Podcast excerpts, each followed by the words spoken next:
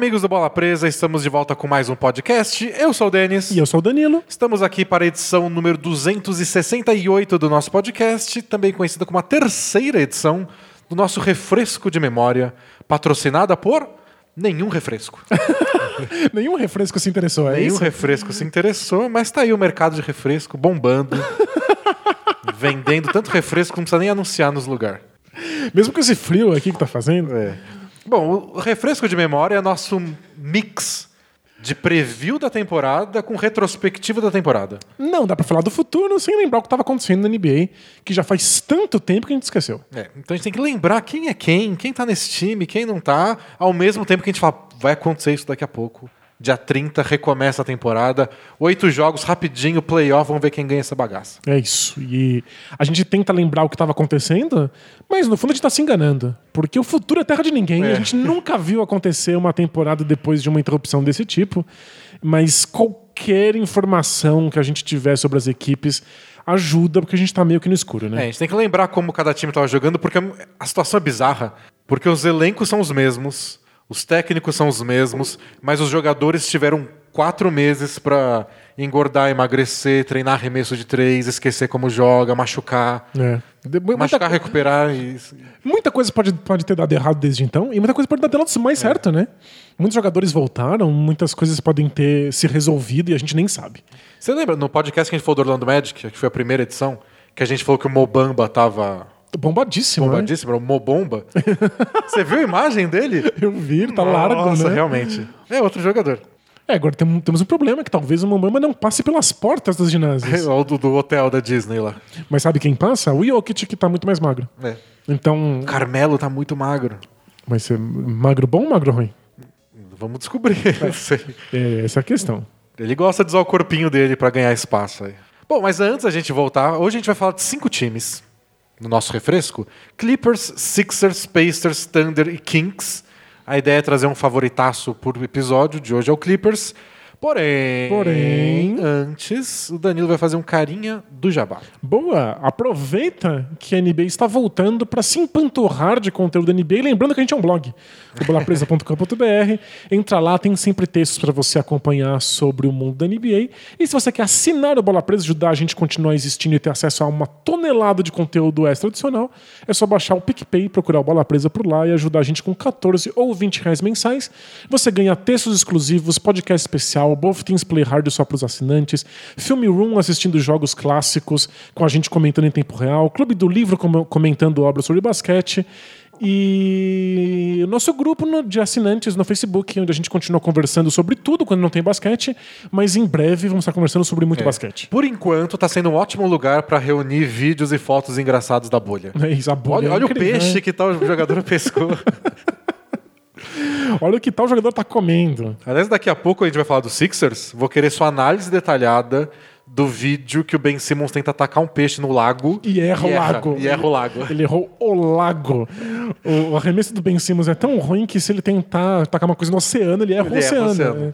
Eu fui impressionado com o Ben Simmons. Parabéns aos envolvidos.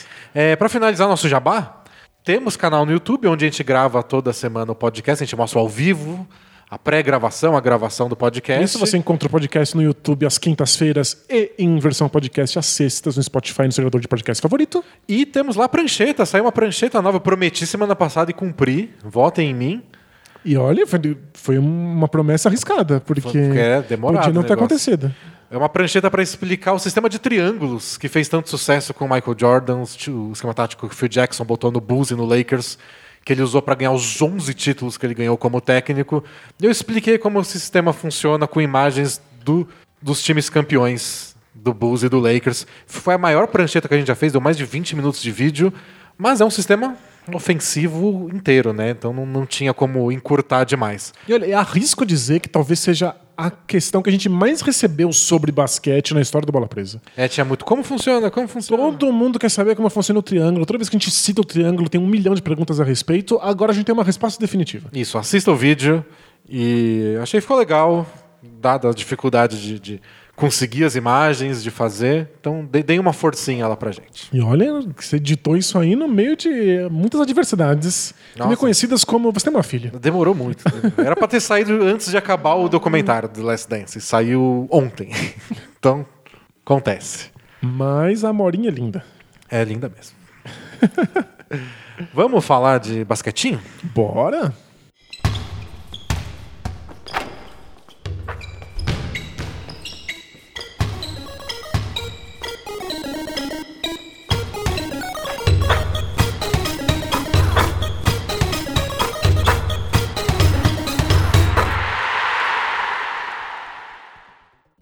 Vamos começar com o Los Angeles Clippers, segundo colocado na Conferência Oeste, com 44 vitórias e 20 derrotas, segundo melhor ataque da NBA em pontos marcados a cada 100 posses de bola, quinto em defesa, então está no top 5 nos dois, dois lados, quarto em saldo de pontos e nos últimos 10 jogos antes de parar a temporada, 7 vitórias e 3 derrotas. Você tem aí os, quem o Clippers enfrenta?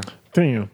Clippers começa esse, retorno, esses oito jogos do restante da temporada regular, enfrentando o Lakers. Então a gente tem um clássico de Los Angeles só pra engatilhar a temporada. No primeiro dia logo vai ter rodada dupla e vai ter Lakers e Clippers. É o único dia que não tem 800 mil jogos acontecendo É. e é pra gente prestar muita atenção nesse. Então o Clippers estreia contra o Lakers e depois pega Pelicans, Suns, Mavs, Blazers, Nets, Nuggets e Thunder. É um, um calendário ok, é digno. Mas eles pegam sete times do Oeste e só um time do Leste. É, muito confronto direto e o negócio deles, a principal briga, pelo menos por enquanto, é com o Nuggets pelos, pela segunda vaga. Então, Que no fundo é só o que faz diferença, né? é para se manter em segundo e provavelmente enfrentar o Dallas. Dallas até pode ganhar posições, mas é isso. Vamos ver como o Clippers lida com isso, porque essa é uma das questões importantes, né? O Clippers é um time difícil de analisar, porque é um elenco que se montou para essa temporada, um time novo, o Kawhi chegou agora, o Paul George chegou agora, e que não jogou tanto tempo junto, e que não, mesmo sendo um time sem tanto entrosamento, nem se preocupou muito com isso. Vamos descansar mesmo, o Kawhi não joga em dia seguido mesmo, Paul George pode esperar o tempo que ele quiser para se recuperar da, da operação que ele fez no ombro na outra off-season. Era tudo sem pressa. E aí teve mais lesões, teve um monte de gente fora e o time tá, tá pouco se lixando. Então eles levaram essa temporada bem no tipo. É na maciota, Na maciota. empu- empurrando com a barriga. E mesmo assim estavam em segundo. Então é um time bem impressionante. Eu não sei o quanto eles vão. Como eles vão lidar com esse retorno, esses oito jogos de temporada regular pré-playoff. É, agora eles, eles engatam de verdade ou eles continuam empurrando com a barriga porque ainda não é playoff? É, vamos levar a sério os primeiros dois jogos, depois descansa três, pra não cansar muito, porque eles estão há muitos meses sem jogar. Tô curioso pra ver como o Clippers, que tá há um ano pegando leve, Pois é. como eles fazem com esses oito jogos antes de playoff. É, A gente sempre tem que lembrar que o Kawhi Leonard virou o grande ícone do load management, essa nova e interessante expressão, esse anglicismo que entrou no nosso léxico na NBA, que é essa gestão de esforço do jogador da NBA. Essa ideia de que você nunca coloca um jogador para fazer um esforço nas quadras que ele não tenha feito em maior intensidade nos treinos. Então não adianta você achar que o jogador vai se superar quando estiver no meio do jogo. Não. No jogo ele tem que fazer menos do que ele fez no treino, porque senão o corpo dele não dá conta e eventualmente ele vai ter uma lesão. E o Kawhi virou o símbolo disso porque ele passava muito mais tempo treinando do que jogando. Ele era poupado nos jogos para poder ter mais energia, para poder treinar melhor. E a gente viu o desempenho espetacular que ele teve nos playoffs passados e É, o- saiu campeão. O Raptors fez isso com ele a temporada passada inteira. Ele foi poupado de muitos jogos que, em teoria, ele poderia jogar. E aí, quando chegou nos playoffs, ele estava ótimo, apesar de ter sofrido um pouquinho com lesão nos playoffs até. É verdade, mesmo assim não estava perfeitamente no saudável. dele. né? A gente até ficou pensando na época, se isso foi descansando, talvez se ele não tivesse descansado, ele nem daria conta dos playoffs. É, possível. Mas diz a lenda que o Kawhi só aceitou ir pro Clippers depois de uma conversa muito séria dos médicos pessoais dele com o time e essa promessa de que ele também seria poupado e que eles também usariam esse load management para ele ter certeza de que ele chegaria em altíssimo nível nos playoffs, que é quando importa. Então a gente tem essa questão. Esses oito jogos o Kawhi vai estar treinando em altíssimo nível, mas não jogando para o corpo dele poder dar conta? Ou ele já precisa estar jogando em alto nível porque senão os playoffs é tarde demais para isso acontecer?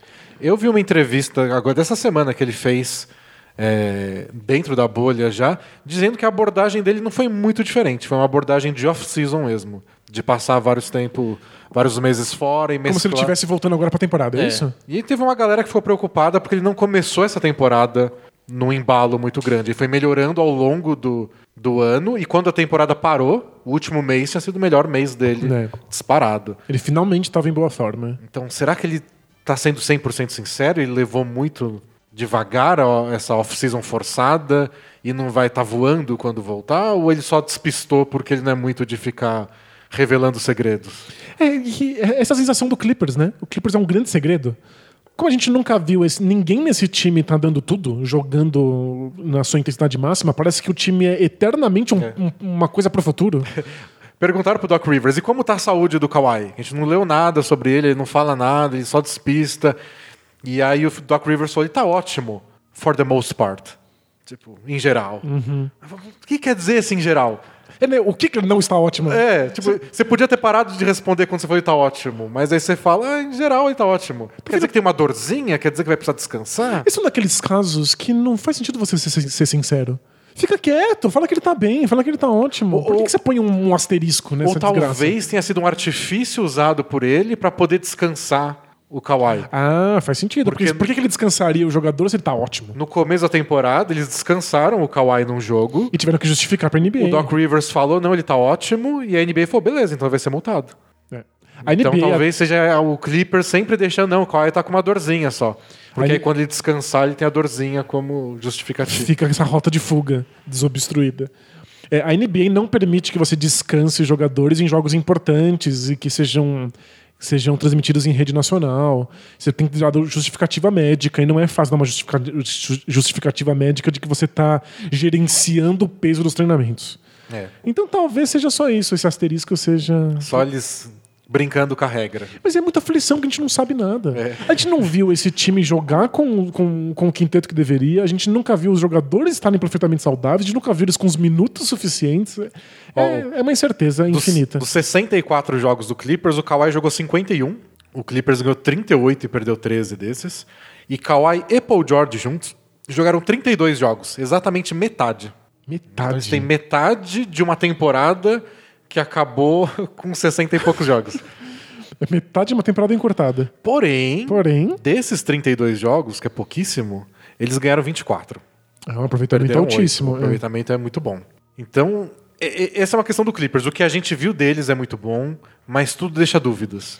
É, a gente viu coisas muito boas, mas que não eram plena intensidade, então isso é um bom sinal? É. Porque eles são bons mesmo se eles não estão tentando tanto? Ou isso é um mau sinal porque a gente nunca viu eles tentando de Essa é verdade? uma das melhores campanhas da NBA, mesmo sem jogar com o elenco completo o tempo inteiro, mas eles não deram tempo nem de entrosar tanto esse elenco. É quando precisar do elenco completo, talvez eles nunca nem precisem. né? É muito difícil conversar sobre o Clippers sem ficar falando de falta isso, faltou aquilo, esse jogo eles estavam com esse desfalcado.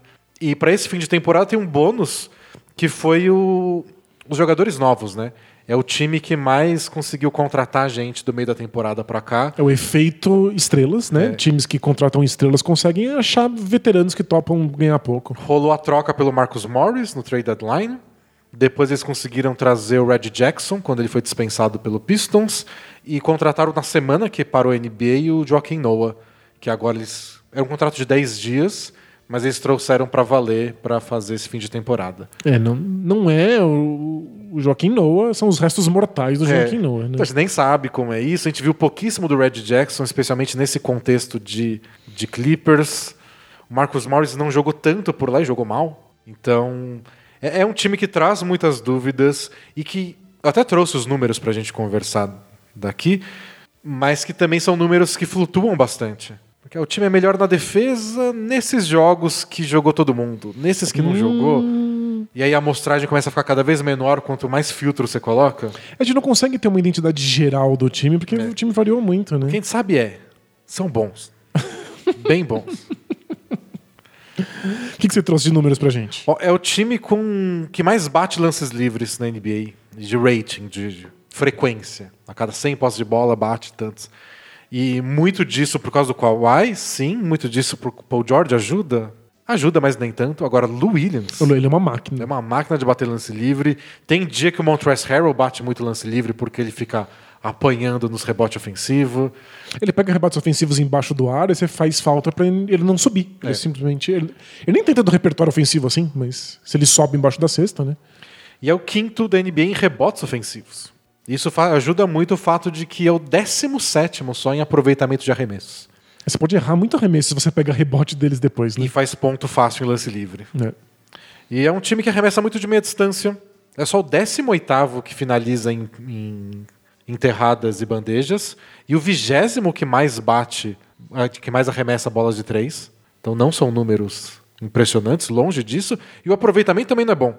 É 17 em bandeja enterrada e 14 em arremesso de três. É, não, é um time médio ou abaixo da média em muitas coisas, mas é que bater muito lance livre é, é uma vantagem muito grande na NBA atual. É. Você está fazendo pontos fáceis e você está colocando o seu adversário numa posição complicada porque você começa a pendurar jogadores. E tem alguns especialistas em arremesso de meia distância para compensar essa falta de, de arremesso perto do aro ou de três, Kawhi Leonard e Lou Williams especialmente. Né. E, e, para falar a verdade, tem dias que o aproveitamento dos dois não é tão bom de meia distância, mas eles têm momentos. E quando sua defesa é boa e a do Clippers é, às vezes os momentos matam o jogo. Você consegue segurar o jogo empatado até que os momentos decidam, É. né? Então, os números ofensivos do time são bons até. Eu falei que é o segundo melhor ataque em pontos por cento em posse de bola. Mas tem dia que não é, mas por um quarto é imparável. É por um quarto o Williams bateu 15 lances livres já era, né? E aí o Kawhi Leonard faz cinco arremessos seguidos, aí vocês têm o Paul George acertando bola de três e o jogo escapou da sua mão. Eu, eu lembrei que o, o vazou a, a maneira com que o Rockets foi atrás do Lou Williams numa contratação uns anos atrás, que foi um, um algoritmo que eles usaram para encontrar qual jogador na NBA era o jogador mais parecido com o Harden numa série de estatísticas diferentes. E o Williams era a versão pobre do Harden. Ele fazia exatamente o mesmo tipo de arremesso, com Bola a mesma três, frequência. lance livre, lance livre, lance E, livre. e- e ninguém dá conta disso. O Luiz não é uma estrela, ele não é um, um jogador que você vai colocar no All-Star todos os anos. É, e é uma preocupação também do, do Clippers, porque ano passado, naquela série contra o Warriors na primeira rodada, foi a primeira vez na carreira do Lou Williams que ele teve realmente uma série de playoff muito boa. Onde os números de arremesso, de aproveitamento dele foram melhores ou parecidos com o que ele teve na temporada regular. Porque historicamente na carreira dele despenca e muito se dá ao fato de, tipo, ó, você geralmente joga contra reservas, porque ele é o sexto homem por excelência. Não tem muito minuto contra reserva em playoff. É, inclusive, para usar o Luiz, você não pode deixar ele com as reservas, porque você usa poucas reservas. É. né? Então, ele é menos usado porque ele não está comandando o ataque sozinho, ele está com os outros titulares. Você não está atacando os reservas, está às vezes enfrentando o melhor defensor do outro time. E às vezes varia de ano para ano, de adversário para adversário, mas em geral se marcam menos faltas. O jogo fica um pouco mais físico, os- os árbitros liberam um pouco mais disso. É uma dificuldade pro Harden, tem uma dificuldade pro Williams De também. né? repente, ele não é o novo Harden que bate 12 lances livres num jogo, ele bate 5. E aí toda essa vantagem estatística do Williams cai. Ano passado ele vingou. Jogou muito bem aquela série contra o Warriors. Mas fica essa dúvida também para como ele vai lidar no Clippers. É, mas é legal que o time tenha uma defesa forte, porque você começa a ter essa possibilidade de um dia o Williams, outro dia o Kawhi, outro dia o Paul George. Você tem muitas opções É. de momentos estelares para salvar o time nos piores momentos. Eu fico um pouco de dúvida. Como exemplo, eu uso o último jogo contra o Lakers, na semana que parou a temporada, porque o Williams ficou em quadra no quarto período, porque ele é um dos grandes pontuadores do time, ao lado de Kawhi e Paul George. E do- na defesa, o Lakers mudou todo o plano de jogo e o plano de jogo virou: vamos atacar o Williams. Porque ele não é um defensor medonho, mas ele é obviamente um defensor mais fraco. Né? Quem, quem tá sendo marcado pelo Lou Williams é o Avery Bradley. O Avery Bradley vai lá, faz um pick and roll pro LeBron e força a, a troca de marcação. Aí o LeBron ataca o Lou Williams. E foi isso umas 10 postes de bola seguidas. Enquanto isso, no ataque, Kawhi e Paul George não passaram a bola pro Williams. Então ele fica inútil no ataque, porque ele é só mais do mesmo, e na defesa ele é um problema, né? É, talvez seja melhor nem usar. Só que aí você vai quê? tirar a bola da mão do Kawhi? O Kawhi não vai jogar 40 e tantos minutos? Então acho que muito do sucesso do Clippers vai passar por como a gente consegue replicar nos playoffs a diferença que o Williams faz em quadra na temporada regular. Então esse é o problema. O que encanta nesse Clippers é que existem vários jogadores que podem cumprir essas funções. E isso é muito válido num time que só viu Kawhi mais Paul George em metade das partidas. O Williams quebrou o galho nas outras, né? Ele deu um jeito. Mas e nos playoffs em que isso não é uma arma, isso não é uma vantagem? Você não precisa é. ter um jogador a mais para tapar esse buraco, a não ser que alguém se lesione. Porque o desespero dos outros times é agora os nossos cinco minutinhos que a nossa estrela, nossos titulares vão descansar. Aí entra Williams e Montrezl Harrell. Putz, como é que eu vou lidar com esses dois? Playoff ninguém descansa.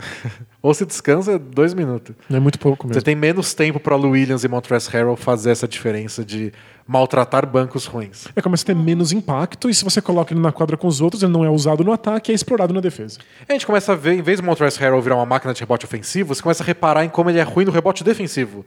Ou de como ele não dá toco em ninguém. Ele é um problema na defesa. Você começa a reparar em outras coisas dessa dupla, em vez de só pensar que é a melhor dupla de reservas da liga. É, o, o Harold tem uma boa noção de posicionamento defensivo. Ele costuma estar no lugar certo na hora certa. Mas ele não é muito alto, ele não vai dar toco, ele não é protetor de aro, né? Ele faz. ele defende de outras maneiras. Então são dúvidas. Mais dúvidas hum. do Clippers. Patrick Beverly começou a temporada com 27% de aproveitamento de 3. Uau pegando acho que os dois primeiros meses de temporada.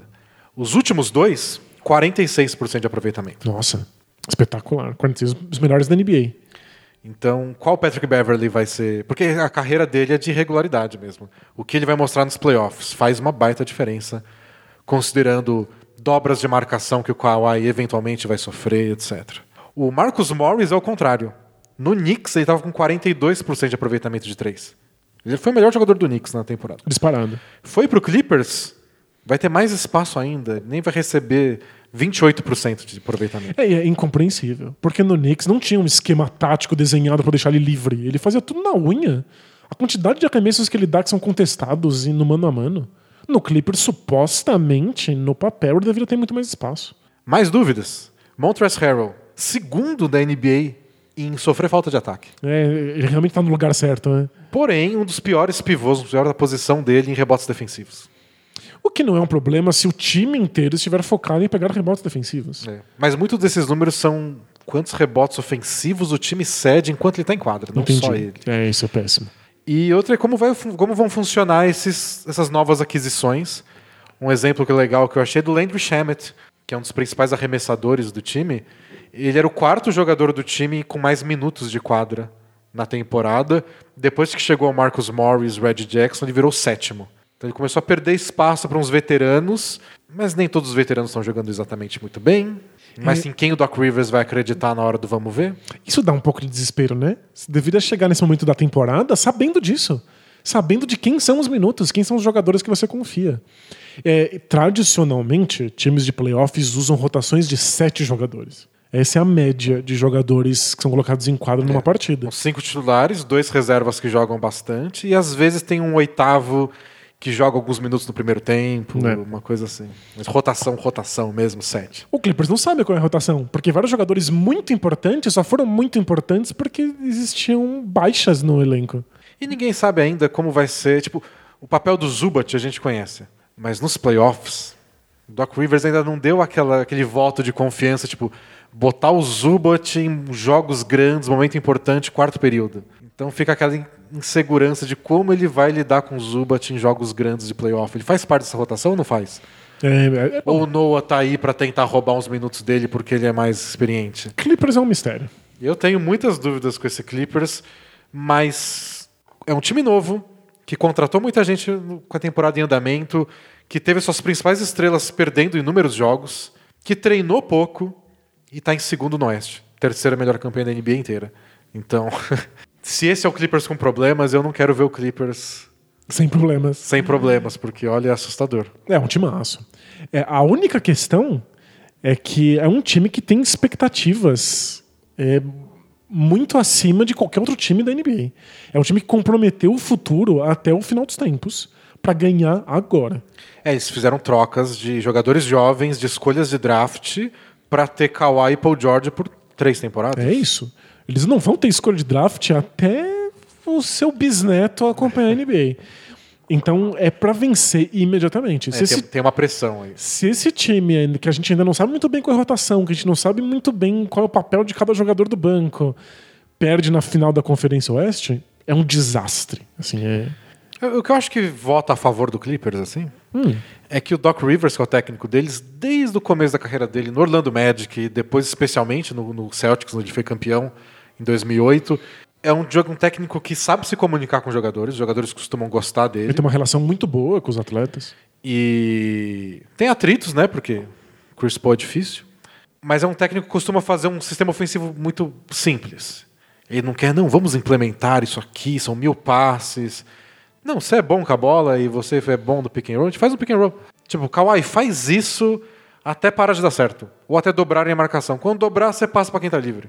Não tem muito segredo, Tem né? tanto segredo. Então é um, E defensivamente, ele sempre ele monta defesas sólidas que dão conta de ataques mais simples. Então é um ataque simples, então você dá conta de botar jogadores no- com, com bonde andando, de jogadores experientes a gente tá falando. Você mostra uns vídeos e ele sabe o que tá acontecendo.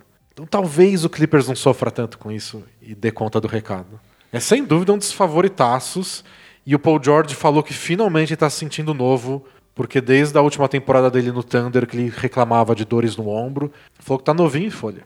Tá todo mundo na melhor forma, forma da É a carreira. né? clássica melhor forma da vida de toda a off-season. Todo mundo tá nisso agora. Então vamos ver o quanto disso é verdade, porque se for Kawhi e Paul George em forma, Saudáveis, olha. Felizes, amigos. Ó, quinteto mais usado do Clippers na temporada: Patrick Beverly, Paul George, Kawhi Leonard, Mo Harkless e Ivica Zubac. 460 posses de bola com um bom saldo de mais 8.2 pontos a cada 100 posses de bola. O quinteto que eles mais usaram foi é o Zubat como pivô. É, que é o isso? do time titular. Que o Zubac é aquele pivô que começa todos os jogos, mas não termina. Não, É, porém, Harkless, tchau Harkless. Não existe mais. Marcus Morris chegou e é o segundo quinteto mais usado. Beverly, Paul George, Kawhi Leonard, Zubat e o Morris são 250 posses de bola, com um saldo de mais 20 pontos Nossa, a espetacular. cada 100 posses. Isso com o Marcus Morris acertando bufulhas. Imagina se ele tem um jogo que ele acerta 60% das bolas de três, né? Então, é, é um time que assusta. E eles têm vários, vários quintetos bons com reservas. O melhor quinteto deles É. disputou 120 posses de bola, tem um saldo de mais 34 pontos a cada 100 posses.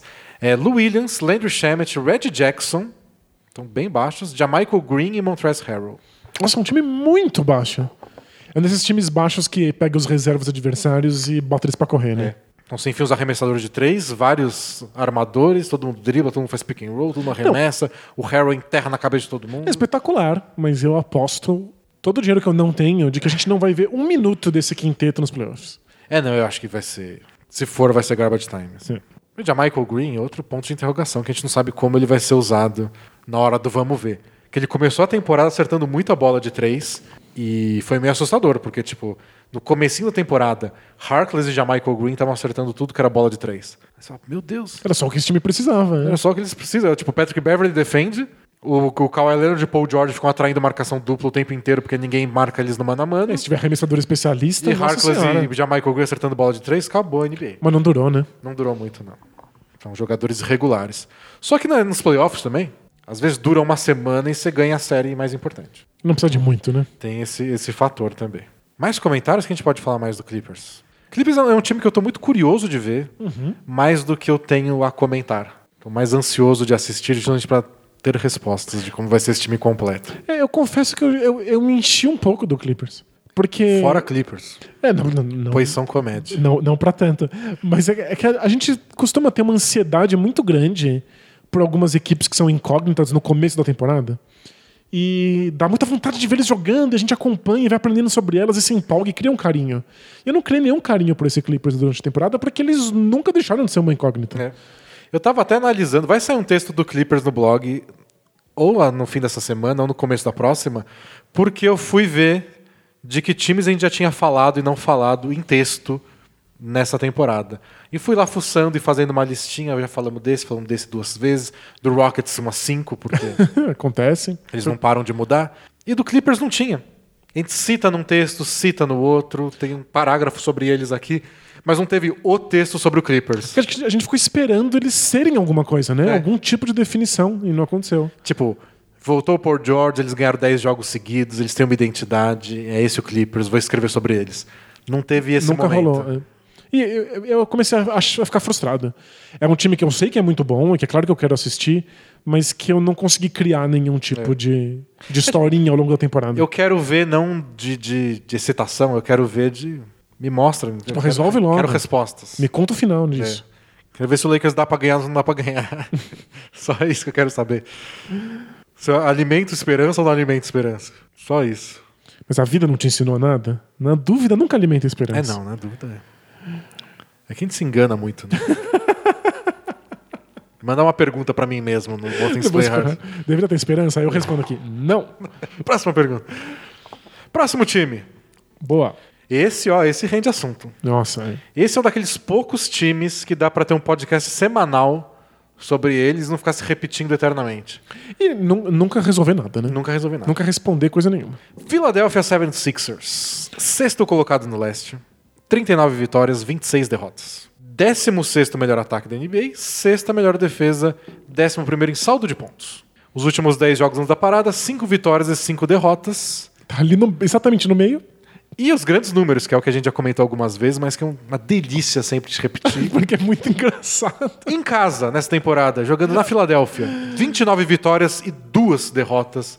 Melhor campanha de Em toda casa. a liga, disparadíssimo. E fora de casa. Fora de casa, 10 vitórias e 24 derrotas. Exatamente mesma campanha fora de casa de Knicks e Pistons, que nem vão dar o ar da graça na bolha. Não, é que a gente não deveria nem ter falado o nome nesse episódio. E na Conferência Oeste inteira, o único time pior fora de casa é o Golden State Warriors. Porque o time é pior, ponto. É, Tem uns times parecidos, tipo, com 11 vitórias, assim, de aproveitamento, tipo os Wolves da vida. Ou seja, ele- o Sixers tá ali com o pior do pior, com o chorume do chorume. É, o- é o Bucks em casa e o Knicks fora. É. E interprete o que você quiser disso. Abre o teste de Rorschach e fala, é isso, esse aqui é o Sixers, tá explicadíssimo, tá aqui, essa mancha preta. É uma mancha mesmo, é. O Sixers é puro caos. E até trouxe os números deles, trouxe. Mas o, o, o que ler desses números, né? Porque esses números foram montados com, com a soma dos jogos em casa e fora, ou seja, não é nem uma coisa nem outra. Mas vamos lá. A soma da melhor campanha em casa com a pior campanha É. fora. Achei esquisitíssimo, mas é o 24 time que mais chuta, também conhecido como sexto que menos. É bandejas enterradas. O que é um, um arremesso desejável demais. Considerando que você é um time gigantesco, com uns 15 jogadores que, se não são pivôs, deveriam ser. Incluindo aí o armador principal do time, que é o Ben É, Simmons. e ninguém arremessa de três. Você não, não dá enterrada nem bandeja? Com o seu time gigante de tu? É esquisitíssimo, né? Mas é o 22 que mais chuta de três.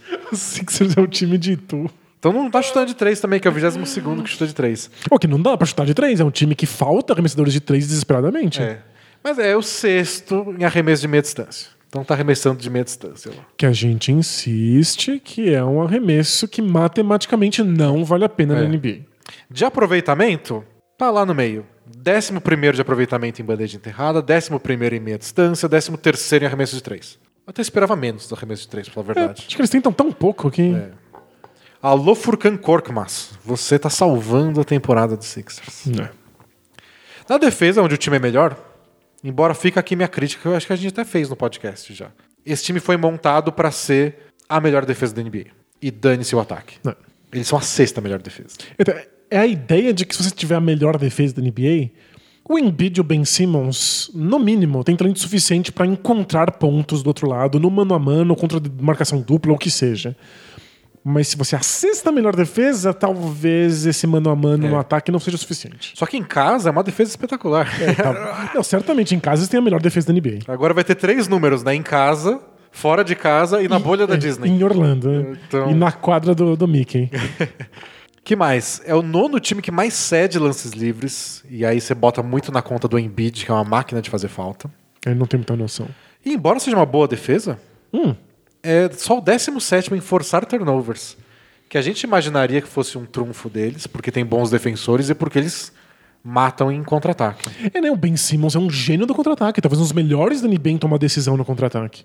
Mas eles não geram tantos contra-ataques assim, né?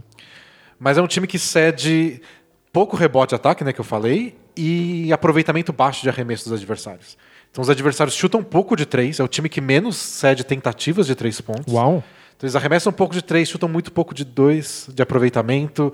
É assim que eles fazem a defesa ser boa. Mas não, Eles não roubam bola. Eles... não necessariamente isso vira contra-ataque, que é o grande, a grande vantagem de ter o Ben Simmons em quadro.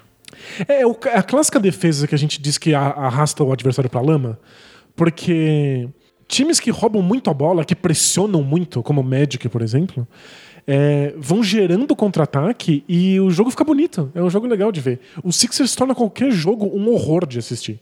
Porque você tá simplesmente prejudicando o tipo de arremesso que o adversário dá. É o, é o tipo de jogo que você fica vendo a bola dar bico de ar o tempo inteiro, É, né? é meio angustiante É. de assistir. E às vezes o Ben Simmons dá um enterrado espetacular, às vezes o Embiid faz uma jogada muito louca, "Vamos, quero mais. E não tem. é. Não aparece. É um ataque engasgado que força os ataques adversários a serem medonhos. Então, é, é um time difícil, mas esse, esses jogos em casa mostram sempre o que poderia ser. Eles têm vitórias incríveis em casa, contra o Bucks, contra o Lakers, contra todos os favoritos. Chega na Filadélfia, eles vão lá e ganham. não faz nenhum sentido. Eles ganharam do Clippers também. Explica essa, vocês negacionistas do mando de quadro. É. Nossa, acho que nem o Sixers explica isso. Então, assim, é um time que pode ser muita coisa, pode não ser, cada dia é uma coisa. É um time que já tentou muita coisa diferente, que não sabe exatamente como fazer a própria rotação. E são, e são tantas novidades que eu tenho mais duas. Uma é o Al Horford no banco, que eles testaram no finzinho da temporada, foi meia dúzia de jogos, aí o Ben Simmons machucou, e aí quando o Ben Simmons machucou, o Al Horford voltou pro time titular, e aí parou a temporada. Então nem deu pra gente realmente parar e avaliar o que acontecia com o Al Horford vindo do banco. E por fim, a gente teve essa semana o Brett Brown, técnico dos Sixers, confirmando que o, vai usar o Ben Simmons na posição 4 de ala de força. Isso. Seja lá o que isso quer dizer. A gente já viu o Ben Simmons jogar de ala de força, o que simplesmente significa que ao invés de carregar a bola pro ataque, ele joga mais perto da cesta e espera alguém passar a bola para ele.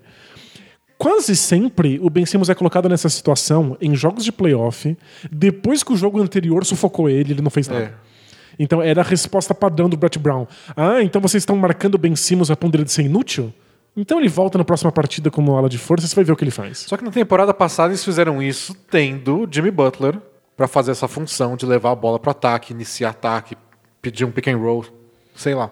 Nesse ano eles estão falando de que talvez quem entre no time tu- titular seja o Shake Milton. Shake Milton. Shake Milton, que era um Ele chama completo... é um completo Zé Ninguém, você não reconheceria ele na fila do pão, que o Sixers pegou no desespero aos 45 do segundo tempo. E tá fazendo uma boa temporada. É uma temporada boa. É habilidoso, teve uns bons jogos, meteu uma. Um jogo que eles perderam do Clippers, que foi, obviamente, fora de casa. meteu um monte de bola de três. Ele é um jogador habilidoso. Você até imagina que ele seja melhor com a bola na mão. Mas é confiar o ataque. Uma boa parte do ataque é o Shake Milton. É que não é isso, é, é confi- confiar um, um- um time que você levou anos e anos e anos pra construir ao redor de Joel Embiid e Ben Simmons, e você confia a bola nas mãos do Shake Milton. É. É, é, Uma coisa é você confiar a bola nas mãos do Shake Milton se você é o Nets, você é um Knicks. Outra coisa é, meu Deus, você montou esses Sixers? Com quem você quer que a bola esteja nas mãos? A, a impressão que eu tenho com essa mudança de posição é meio LeBron James, agora você é um armador, que o Lakers fez no começo da temporada. Na verdade, é um LeBron. A gente não vai disfarçar mais. A gente não tem um outro armador que joga mais sem a bola. Não tem mais um Kyrie Irving, um Mo Williams da vida. Não, é, a gente não tem. Não tem nenhum que possa ser chamado de armador. É só você. E agora é tipo Ben Simmons. Oficialmente, você não precisa se dar o trabalho de fingir que é armador às vezes. Nossa, é, seria lindo. E aí a gente vai ver. E vai mudar muito, talvez, o Sixers? Talvez nem tanto. Porque ele ficar perto da cesta, no garrafão, fazer jogadinha em dupla em meio metro quadrado dentro do- da, da área pintada com o Embiid, a gente já viu isso acontecer. Então talvez não mude muito, embora tenha dado aquela coceirinha de curiosidade. É, eu tenho muita. É, eu sou muito fã do Ben Simmons, mas eu sou um fã inveterado dele quando ele está perto da cesta. Eu acho que ele é de fato um ala de força, e ele é um ala de força bem esquisito de marcar, que tem uma visão de jogo espetacular de costas para a cesta. A questão aqui é como ele funciona com o Embiid perto do aro. Eles conseguem até trocar passes rápidos perto da cesta, mas é longe do ideal para um jogo inteiro, porque você está esmagando ali numa área muito curta, de, num, num espaço muito curto, um monte de defensores. É, é fácil vir dobra de marcação. É. Você dobra, tipo, o marcador do Embiid vai lá e dobra no Ben Simmons. Ah, mas o Embiid está livre, mas que ângulo de passe ele vai encontrar? Se vocês estão muito embolados, é complicado. É, em geral, o Ben Simmons está perto do aro, que é o melhor Ben Simmons possível, significa que o Embiid está longe do aro. Que é o pior Embiid É o pior possível. Embiid possível. Só que se você coloca o Embiid perto do aro, que é o melhor Embiid possível, você tem o pior Ben Simmons possível, porque ele tem que estar armando no perímetro onde ele não remessa de três. Se eu tivesse que escolher, é uma péssima escolha. É óbvio que eles não, não funcionam juntos. O encaixe dos Sixers é um, um desespero. Mas se eu tivesse que escolher, prefiro o Ben Simmons perto do aro e o Embiid longe. Eu também acho. O pior Embiid é muito melhor do que o pior Ben Simmons. Até porque o Embiid perto do aro nem sempre dá certo. Ele é meio errático, ele se afoba, às vezes ele baixa a cabeça e não passa a bola pra ninguém, comete muito turnover. Pois é, é o contrário do Ben Simmons, que toma as decisões certas e que reage muito bem a dobras de marcação. É. Então, talvez os Sixers tenham mais chances de arremessos de três pontos livres com o Ben Simmons perto do aro, mas a pergunta é quem vai dar esses arremessos? É o Embiid? É. Uma coisa que eu acho legal sempre reforçar é que a gente tem essas conversas e aí chega a pergunta inevitável, tu, tá bom. Então qual dos dois você troca? É, mas você quer trocar? São dois jogadores espetaculares. Mas né? eu não acho que necessariamente não dá pra ter um time com os dois juntos. É que não é. Você precisa de outros jogadores pra complementar esse quinteto que cubram esses buracos. E não foi o trabalho que o Sixers fez. É, é que é, a gente tá falando aqui de um exercício de imaginação muito difícil. A gente tem que pensar num, num time futuro em que Ben Simmons e Embiid funcionem. Não é esse time, não é esse elenco. Mas qual é? A gente consegue imaginar Então, qual ele seria? Eu achei que na temporada passada eles chegaram um pouco perto. Com o J.J. Redick. Com J.J. Redick e Jimmy Butler. Ach- Achei que o Tobias Harris ficou sobrando um pouco. Ele funcionava às vezes contra alguns times, não contra outros. Mas o Jimmy Butler era o cara que era um jogador de perímetro completo, que você pode botar a bola na mão e criar, sem depender do Ben Simmons para isso. Inclu- que inclusive permitia que o Ben Simmons fizesse corta-luz pro, pro, É. pro, pro Jimmy Butler. Aí você tinha um pick and roll em que o Ben Simmons não tá carregando a bola, o que é espetacular. E o J.J. Redick dava aquela jogada que virou até tema de prancheta com o com o Embiid longe da cesta, aquele handoff. Isso. Porque você deixa o handoff de um com o outro, você não pode deixar o J.J. Redick livre de jeito nenhum. E às vezes dobram no J.J. Redick, ele acha um passe pro Embiid, que recebe a bola longe da cesta, Só que em direção à só cesta. que em direção à cesta. É. Então achei que essa combinação deu... Tava caminhando para algum lugar, embora ano passado a gente viu também que tinha... Teve muitos percalços. Mas foi um time que ficou a pouquíssimo de bater o campeão da temporada, que foi o Raptors. Então não é como se eles estivessem muito longe de ter um time campeão. Acho que é o time, a gente falou isso bastante, é o time com mais altos e baixos e com mais defeitos visíveis que chegou mais longe e que jogou melhor numa temporada. Então, eu acho que eles não estavam tão longe. Tinham problemas, e às vezes a gente tem essa coisa hiperbólica do tipo, beleza, então troca esses caras. não, não precisa. É que, Ainda é um time espetacular, né? é que eles já tinham defeitos. Quando você perde J.J. Redick e Jimmy Butler e traz ao Horford, você não corrige esses problemas, você coloca uma luz em cima e fala, olha nossos problemas. Até porque a, a impressão que eu tenho é que Embiid, Ben Simmons e Al Horford são mais ou menos o mesmo skin. Que você só. É. você escolhe o mesmo modelo de personagem. Eles são jogadores altos de garrafão que gostam de ter a bola nas mãos porque criam jogadas e tem bom drible. E aí, no fundo, você tá simplesmente dando mais do mesmo e o time não co- consegue essa, essa diversidade pra colocar gente perto e gente longe do garrafão. E eu acho que essa diversidade você perde um pouco com essa ideia do Ben Simmons não é mais armador, ponto. Porque uma das coisas que eu gostava do Sixers era o Ben Simmons estar jogando de armador. E o time tem outros caras gigantescos, então o adversário é obrigado a colocar alguém mais baixo marcando Ben Simmons. E aí, de repente, ele tá no garrafão, né? Ele tá no perímetro, toca a bola de lado, faz um corta-luz, de repente ele tá no garrafão, sendo marcado por um cara pequenininho. É, Então, esse é um medo que eu tenho. Eu, eu- eu- lembro que eu fiz até um texto na época, nos playoffs, analisando jogada a jogada o Ben Simmons jogando de ala de força numa partida de playoff. Nem lembro quem era o adversário. E era- era uma jogada espetacular atrás da outra. Tudo maravilhoso. Porém, o time adversário esperava o Ben Simmons como armador. Então teve que haver uma adaptação no meio do jogo para lidar com o Ben Simmons de ala de força. E agora que o Ben Simmons é ala de força, desde o começo, já na, na súmula do É, jogo. tipo, começa o jogo contra o Raptors agora. Já sou o Raptors, eu coloco. Beleza, o Ben Simmons é o ala de força. Então o Mark Gasol vai marcar o Embiid, que aliás é uma matchup que o Embiid odeia. O Siakam marca o Ben Simmons, acabou. Perfeito, é. Pronto, resolvido. Que, Então- que, que mismatch tem aí pro Sixers? Eu Zero. ainda espero que o Ben Simmons seja espetacular nessa função. Mas é diferente quando o adversário está esperando essa função. Porque se você usa o Ben Simmons longe da cesta, vai ter que deixar o Siakam longe da cesta. E quem marca, sei lá, o Al Horford? É. E aí, de repente, o Ben Simmons tá perto, e aí é um mismatch, porque outro jogador teve que cobrir. É, o legal é essa troca de posições dentro da- da- das jogadas. É, o Sixers ser um, um, um caos sempre fez com que os adversários tivessem que se adequar a esse caos de alguma maneira. Nem, não é tão ruim assim você ser um time tão confuso. Os times precisa também ser- ficam confusos. Você precisa estar confortável na sua confusão. É, verdade. E o Sixers, a gente já comentou isso muitas vezes, né? O Sixers é um time que muda tanto que parece que eles nunca ficaram confortável em situação nenhuma. Não. Bom, quintetos mais usados. Manda. O que mais jogou com 511 posses de bola tem Ben Simmons, Josh Richardson, que a gente acabou não comentando muito, Tobias Harris, Al Horford, Joel Embiid, mais 9,2 pontos a cada 100 posses de bola. Ok, mas não, É. não encanta. Agora, uma coisa muito engraçada. Hum. Tem uma, um quinteto aqui com Ben Simmons, Furkan Korkmaz, Tobias Harris, Al Horford e Joel Embiid. Então é o time titular, mas com o Korkmaz no lugar do Josh Richardson. Que tá com mais 1,8 de saldo. Que é um número bem... É menos de uma cesta. É, Você tá. Você tá no positivo, mas você não vai ganhar de time bom assim. Porém, é uma das melhores defesas da NBA. Uau. Só que um dos piores ataques.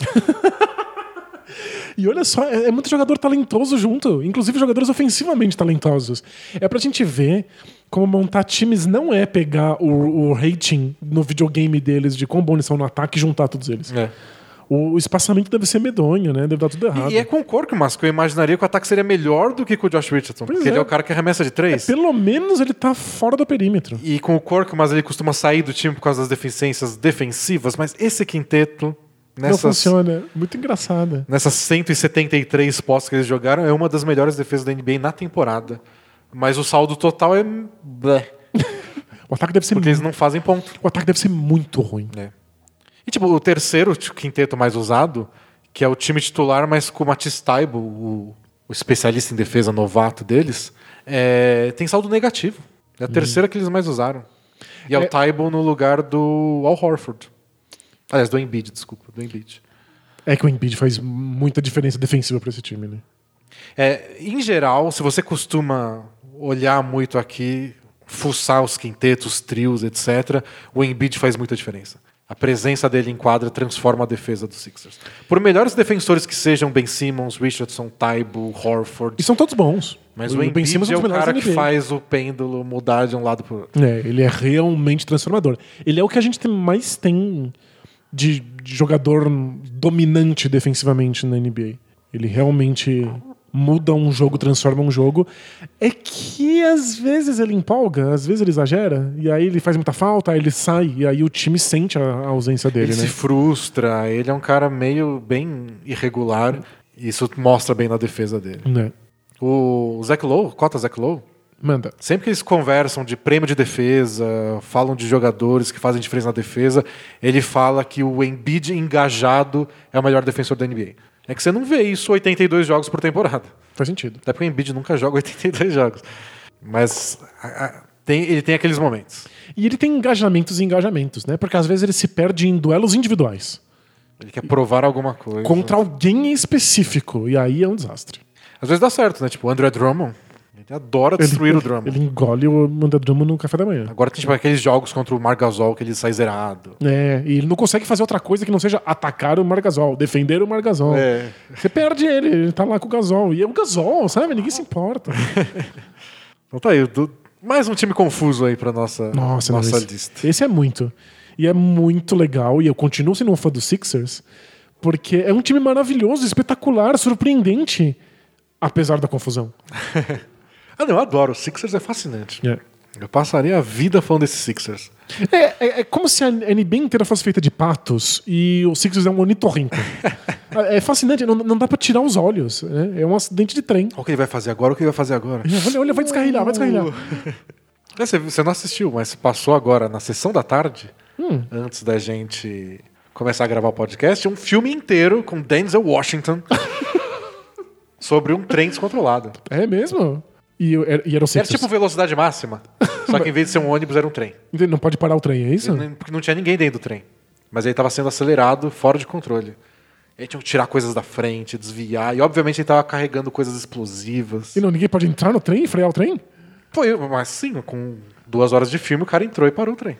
Precisa de duas horas pra entrar no trem e Ele frear? estava em alta velocidade, Danilo. Mas você não Como é que pode você entra num trem em alta velocidade? estando num cavalo em alta velocidade. Você nunca assistiu um, um filme de Velho Oeste? Tentaram, que os caras caíram. Quebrou a porta do carro porque bateu num poste. A polícia tentou botar um cara de helicóptero em cima do trem, o cara caiu, ficou desacordado, penduradinho. Não é possível que um, Filmaço, um filmaço. filme inteiro sobre um trem. Tá, tá vendo? O meu amor por trens descarrilhadas É. tem justificativa hollywoodiana. Achei esquisito só, porque como bem apontou minha, minha mulher, É. era um filme muito de domingo à noite. Ah, tem... filmes têm dias específicos pra acontecer. É, né? sessão da tarde é romance, é aquela história que você acha que no meio tá ficando meio gospel demais. Autoajuda, ou que tem milagre no nome. Adolescentes. Tem que ter adolescente. Adolescente é, É, então. comum. É. Então foi meio fora de lugar, mas eu fui entretido. Era um olho pesquisando o podcast e um olho vendo o trem. Um trem Se ele descarrilhado. explodia ou não. E aí você percebeu que era o Sixers e ainda tava tudo As bem. semelhanças, né? É, Sixers. claro. ah, crítica de cinema acabou. Vamos agora falar do Indiana Pacers.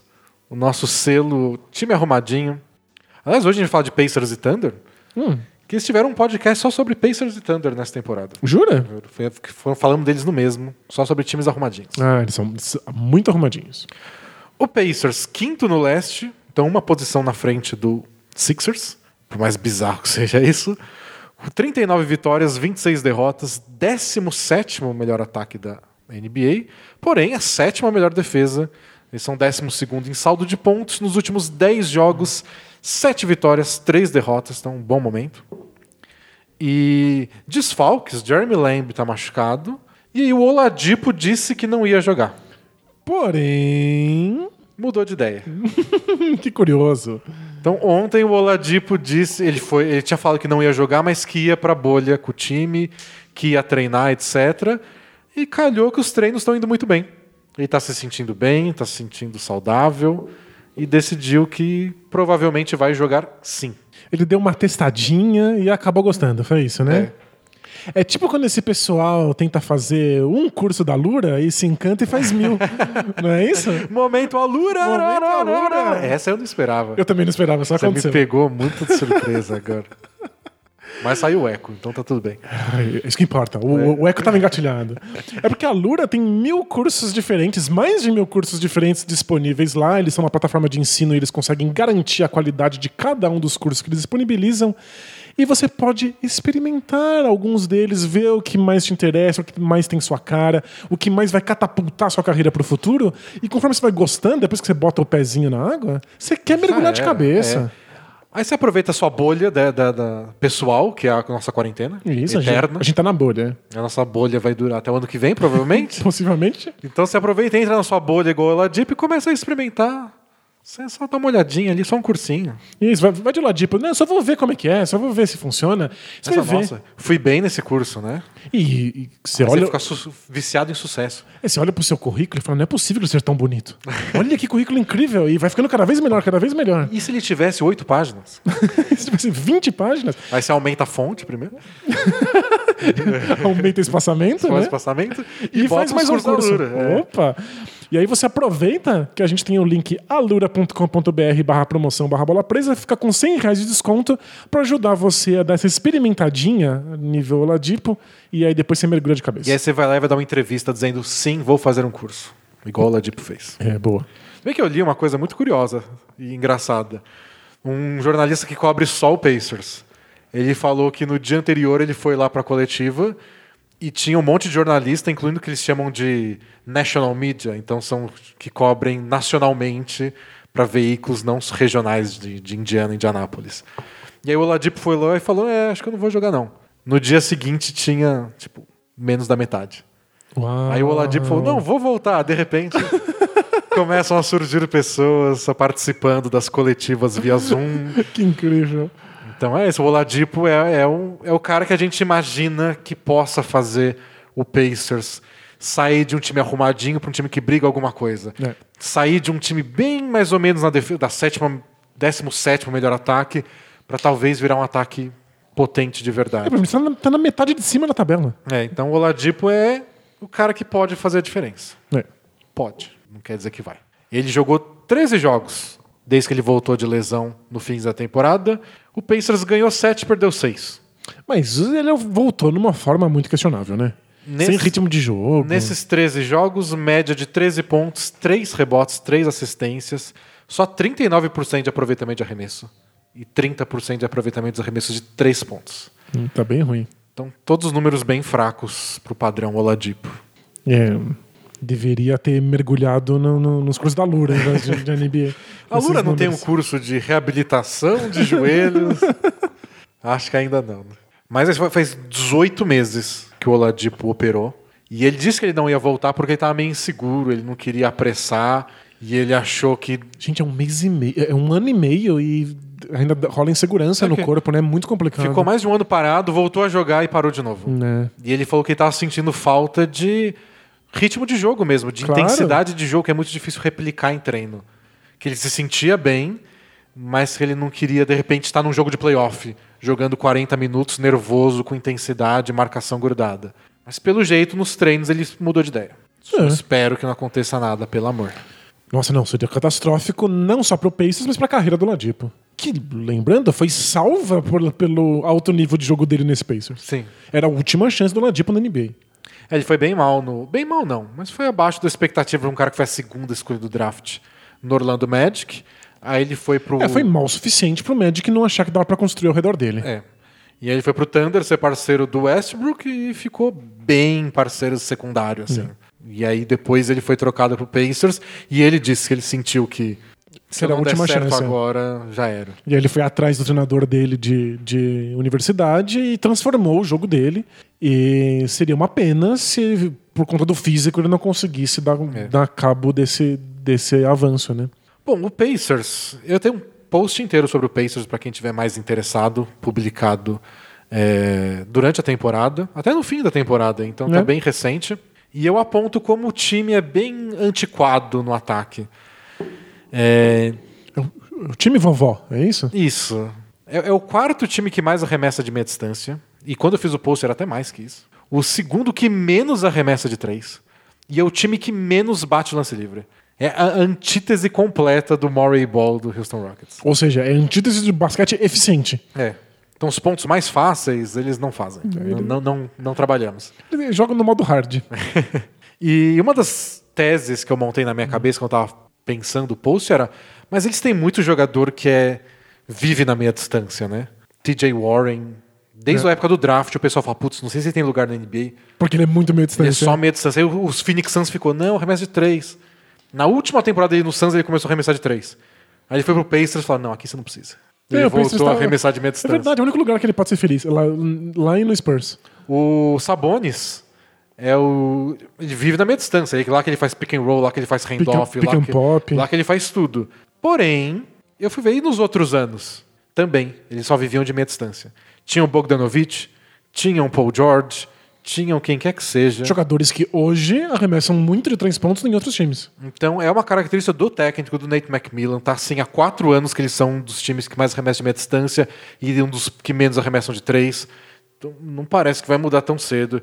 Não parece que a mera volta do Oladipo vai mudar alguma coisa. É, ver jogadores saindo, jogadores entrando e a identidade se manter a mesma, mostra de maneira bem evidente que o Macmillan é o responsável por esse clima de casa de vó É. no Pacers. O que ajuda é que é o terceiro melhor da NBA e também já foi melhor durante um período em aproveitamento de arremesso de meia distância. Então eles chutam bastante de lá, pelo menos acertam. Isso, é. E aí você vê a questão matemática a longo prazo. Arremessa muito de meia distância, acerta muito de meia distância. 17 melhor ataque da NBA. É simplesmente não vale a pena. É. Não sei se, se eles já repararam, bola de três pontos simplesmente dá mais pontos. Se eles conseguissem manter esse bom aproveitamento, aproveitamento de meia distância e botar um pouco mais de bola de três, Né. conseguir umas cestinhas de graça lá, bater lance livre, isso o Oladipo deve ajudar. É, não precisa ser muito, sabe? São algumas bolas de três pontos em transição. Pode arremessar a bola de três pontos em contra-ataque. Pode cavar umas faltas em algumas jogadas de mano a mano. Não precisa transformar o seu estilo de jogo. É o que o Grizzlies fez há uns anos atrás, né? Você não precisa re retransformar o jeito de jogar. Simplesmente coloca como meta. Vamos arremessar mais cinco, seis bolas de três pontos por partida. É. E, e, até porque o Pacers está nesse meio de tabela há um tempo. Tava com o Paul George, foi o que frustrou o Paul George.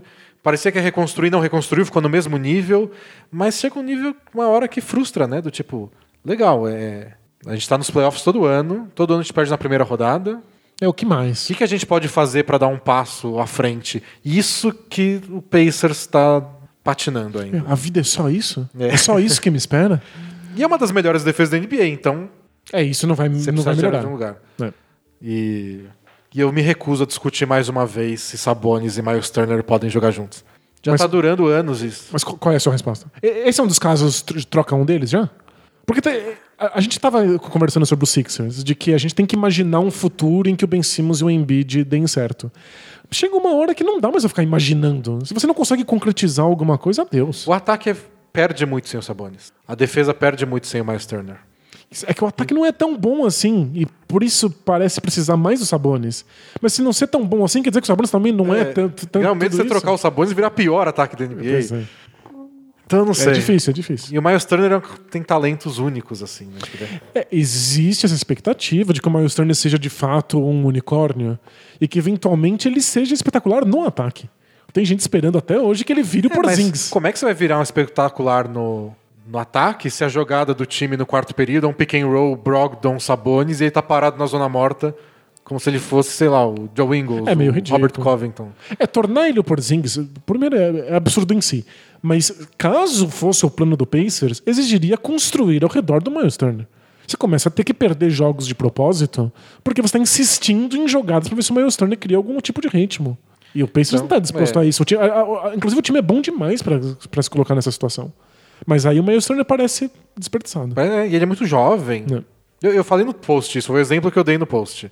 Uma coisa é o Chris Bosh sacrificar para montar um dos grandes times da década e ser bicampeão. Uma coisa é o Miles Turner se sacrificar para o Pacers poder ficar em sexto. É meio ridículo, hein?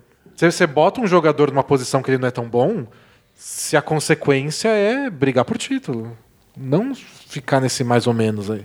E outra, você sacrifica jogador no final da carreira, você não sacrifica nos primeiros anos. Coitado, ele, ele tá se formando. Ele quer o próximo contrato dele. É, dá um pouco de dó. Então o Pacers tem isso de, de tentar dar um boost nesse ataque, porque é isso, é um time que tem, tem muitas limitações ofensivas e que é arrumadinho. Tipo, eles precisam batalhar muito para ganhar os pontos dele, mas eles batalham, eles tocam bola, fazem corta-luz. É, o fascinante, eles sempre sabem o que fazer. Tem uns ataques que são muito ruins porque tá todo mundo meio perdido e parece que eles estão dando cabeçada na parede. O Pacers não é esse tipo de ataque, não é um parto de assistir. Eles têm dificuldade porque são remessos difíceis, mas eles sabem é. se movimentar, eles se mexem sem a bola. É, fr é frustrante, às vezes parece pior do que está sendo. Pode parecer que eles não sabem o que estão fazendo porque faz cinco minutos que eles não fazem na sexta. não é Se você soubesse, deveria saber é. acertar o ar. É uma né? crítica esquisita. Me lembra um pouco o Miami Heat de uns anos atrás. Hum. O Spolstra exigia um ataque todo disciplinado, fazia uma jogada assim. Mas é tipo, o vigésimo ataque da NBA. É. Porque ele é baseado no Wayne Ellington. Aí não tem jeito mesmo. ah, teve o Mavericks de um tempo atrás. O Mavericks é classicamente um dos times que tem ataques mais rígidos da NBA. E às vezes o ataque era muito ruim. Hum. Acontece. Nowitzki não dava mais conta de levar tudo sozinho e durante uns anos foi bem fraco. Pois é, falta, falta material humano para esse Aí Pacers. chega o Doncic, é o melhor da NBA. Então. É. Bom, defensivamente, o Pacers está no top 5 de forçar aproveitamento mais baixo dos rivais, tanto em bandeja, quanto arremesso de meia distância, quanto arremesso de três pontos. Eles forçam arremessos bem difíceis. Mas cedem muitos rebotes de ataque, o que eu acho meio revoltante quando você tem Sabonis e Miles Turner em quadra. É. Você se dá o trabalho de montar um time com dois gigantes de garrafão. E sete rebote? E sete rebote de ataque. Mas é porque é meio... eles, correm, eles correm muito para contra-ataque? O que será? Não sei. É estranho mesmo. Não sei dizer. Mas os números Bota no caderninho pra gente assistir de perto quando a temporada voltar. É. Mas eles forçam arremessos difíceis, os adversários têm aproveitamento baixo, e a defesa, então, em geral, é boa e compensa esse ataque de arremesso de meia distância. Que às vezes eu acho que também depende muito do Brogdon criar uns arremessos do nada. Eu acho que o Brogdon, quanto mais. Quanto menos você pede dele, melhor ele é. E sem o Oladipo, o Pacers teve que pedir muito dele. Acho que esse é o problema, né? O Brogdon era espetacular no Bucks, porque ninguém esperava absolutamente nada dele e ele estava sempre ali no lugar certo, na hora certa e dava um arremesso de altíssimo aproveitamento. No Pacers, em que ele precisa ser mais criativo, a gente começa a ver mais as limitações. A, ver a torcida do Pacers indignada com o Brogdon, achando ele muito ruim, me, me parte o coração. Porque ele só tá na situação errada, né? E agora ele vai ter que se entrosar com o Oladipo, porque praticamente nunca jogaram juntos. E quando a gente viu, quando o Ladipo voltou, não foi tão fácil entrosar com o resto do time, não. É. E o Jeremy Lamb tem uns bons números de ataque. Ele, é um dos caras que arremessa de três no time ele tá machucado. Então não sei se vai ser nesse retorno do Pacers que a gente vai ver esse ataque desenvolvido. É, provavelmente não. Não sei, eu, eu, mesmo com o Ladipo jogando bem, eu continuo vendo o Pacers como o elo mais fraco desses times do leste, que claramente estão acima do resto. É o pior entre os melhores. Tem, tem seis times do leste que são bons de verdade, o resto tá aí de favor. E, e o Pacers é o sexto. Eu vejo. Hoje o Pacers está em quinto, o Sixers está atrás. Mas na prática, eu acho é. que o Pacers é piorzinho. Justo. O Heat talvez esteja acima do que deveria estar, mas ainda acho melhor que o Pacers. Não passa tanta confiança. E claro que enquanto estamos falando do Pacers, no chat ao vivo tem gente xingando o Nate McMillan. Ah, sim, porque a gente temos. É, é, é, o, é, o, principal hobby de torcedores do Pacers. É. Né? A gente que não torce tem um pouco mais de paciência, mas eu entendo, eu entendo o sofrimento. E eu, eu, eu entrou no nosso grupo de assinantes, assine bola presa. um assinante novo falou, pô, eu torço pro Pacers. E eu falei, você vai ficar surpreso com a quantidade de torcedores do Pacers que você vai encontrar é, tem, por aí. Tem muito mesmo. Você fala de Pacers, começa a pipocar a gente xingando Nate McMillan. E... Acho que é dos tempos do bom Pacers, com Jermaine O'Neal e Red Miller e Eu acho Artist. o, o, Pacers, de um jeito estranho, teve vários times marcantes. Hum. Eles têm a segunda melhor marca da NBA nos últimos 30 anos, de ir para os playoffs, perto só para o Spurs. Foram 24 vezes nos últimos 30 anos. Eles eram bem fortes no leste. Então teve o time muito forte do Red Miller, que desafiou o Jordan e quase ganhou o leste lá em 98. Teve o time finalista dos anos 2000, que ainda era um resquício daquele time de 98 com as outras peças. Jalen Rose. Depois teve o time é. do Artist Jermaine O'Neal e Stephen Jackson, Jamal Tinsley. Brad Miller. Brad Miller, que também deveria ter brigado por mais, mas acabou brigando de outra forma. Foi um time que se desmontou. E aí se reinventaram depois com Paul George, com Roy Hibbert, David West. E até antes disso, aquele time do Danny Granger. Então eles nunca são ruins. Nossa, eles foram um time decente com, com, com o Danny Granger. Também conhecido como Vovó Perigo. É, o, o Granny, Danger. Danger. e aí quando o Paul George saiu e pareceu, agora o Pacers vai Agora eles vão reconstruir. Aí chegou o Ladipo, o Ladipo jogando bem, o Sabonis virou All-Star. E aí esse time médio, né? Então são 30 anos de time falando, não, a gente não vai... Ruim a gente não vai ser. Então Acho tem... que isso vai galgando torcedores Faz sentido. de épocas distintas. Vai, vai, vai cavando lugar no nosso coração. É. Tá sempre presente. Mano. E eu confesso que tenho algum apreço pelo Macmillan, porque ele é um, um desses treinadores que organiza times. Você olha você olha para as equipes dele e você reconhece, tem identidade. São times que parecem que sabem o que fazer em quadra. É que a torcida odeia essa identidade agora. É, então, é uma identidade velha, é uma identidade que tira a naftalina. E aí talvez a gente precise começar a pensar em novos futuros para esse Pacers. É que eu acho que vai para além do técnico. Eu acho que é um time que você precisa, que se quer sonhar com mais coisas, vai ter que tomar algumas decisões difíceis. É. Eu começaria pelo técnico. Eu acho que eu faria entrevistas para técnicos. O que, que você faria com esse elenco? Que, que, estilo de jogo você proporia com isso? Justo. Mas é que o time tá, já está com, tá na hora de mudar. Não. Bom, quintetos mais usados. O mais usado na temporada com 702 posses de bola disputadas, Malcolm Brogdon, Jeremy Lamb, TJ Warren, Domantas Sabonis e Miles Turner, saldo de mais 0,8, ok. Bom. Mas não, não, não brilha tanto. E em segundo, com um saldo quase igual em 486 posses de bola, é o time reserva praticamente. Aaron Holiday, TJ McConnell, que mora no meu coração, Justin Holiday, Doug McDermott e o Domantas Sabonis. Então é o Sabonis e mais quatro reservas. É o Sabonis de pivô é, com quatro reservas. Praticamente o mesmo resultado dos cinco titulares. Então, essa é uma das coisas do Pacers. É um time extremamente constante, não importa qual elenco esteja em quadra. Né? É. Eu gosto muito do Aaron Holiday. acho que não vai ser a cara do Pacers no futuro. Mas ele é bem jovem, acho ele bem bom. Acho que daqui a uns anos ele pode render para essa equipe. Ah, tirando algumas exceções, qualquer um desses reservas poderia ser titular também, sabe? É um time bem, é, dá pra... bem homogêneo, né? Não sei se é bom ou se é ruim. é. E eles têm um quinteto. O Clean the Glass, que é o site que eu uso para isso, divide no, no, os quintetos às vezes em percentil, que é uma coisa que a gente não usa muito aqui no Brasil, lá eles usam mais. É. Mas basicamente, se você divide todo. Você pega todos os quintetos da NBA, por exemplo, e se você é o melhor, você está no percentil 100. Então você está lá no topo se você dividir e tudo mais. Eles têm um que estão no 2, de piores, com saldo de menos 33. que é o quinteto de Brogdon, Jeremy Lamb, Justin Holiday, TJ Warren e Miles Turner. Parece ok, Parece, né? parece tão bom quanto aquele que era o segundo melhor É. deles, que só tinha uns reservas. Mas jogou 165 posses de bola e foi esse lixo completo. Que engraçado. Então não sei, tem, tem, tem umas estranhezas aí no meio. São muitos jogadores que parecem semelhantes em talento, mas que tem que encaixar do jeito certo, né? Mas o, o que dá pra ver em comum dos quintetos mais usados é que ofensivamente eles melhoram quando o Sabonis é pivô. E essa é a dificuldade de colocar ele e o Miles Turner juntos É. em quadra. Não dá pro Miles Turner não ser pivô nesse time. Então o ataque fica um pouco mais dinâmico. Não quer dizer que eles sejam menos naftalina na escolha de no perfil de arremesso, mas fica um ataque um pouco mais dinâmico com o Sabonis de pivô. Talvez comece por aí o segredo, mas aí você perde o Turner, fica uma defesa pior.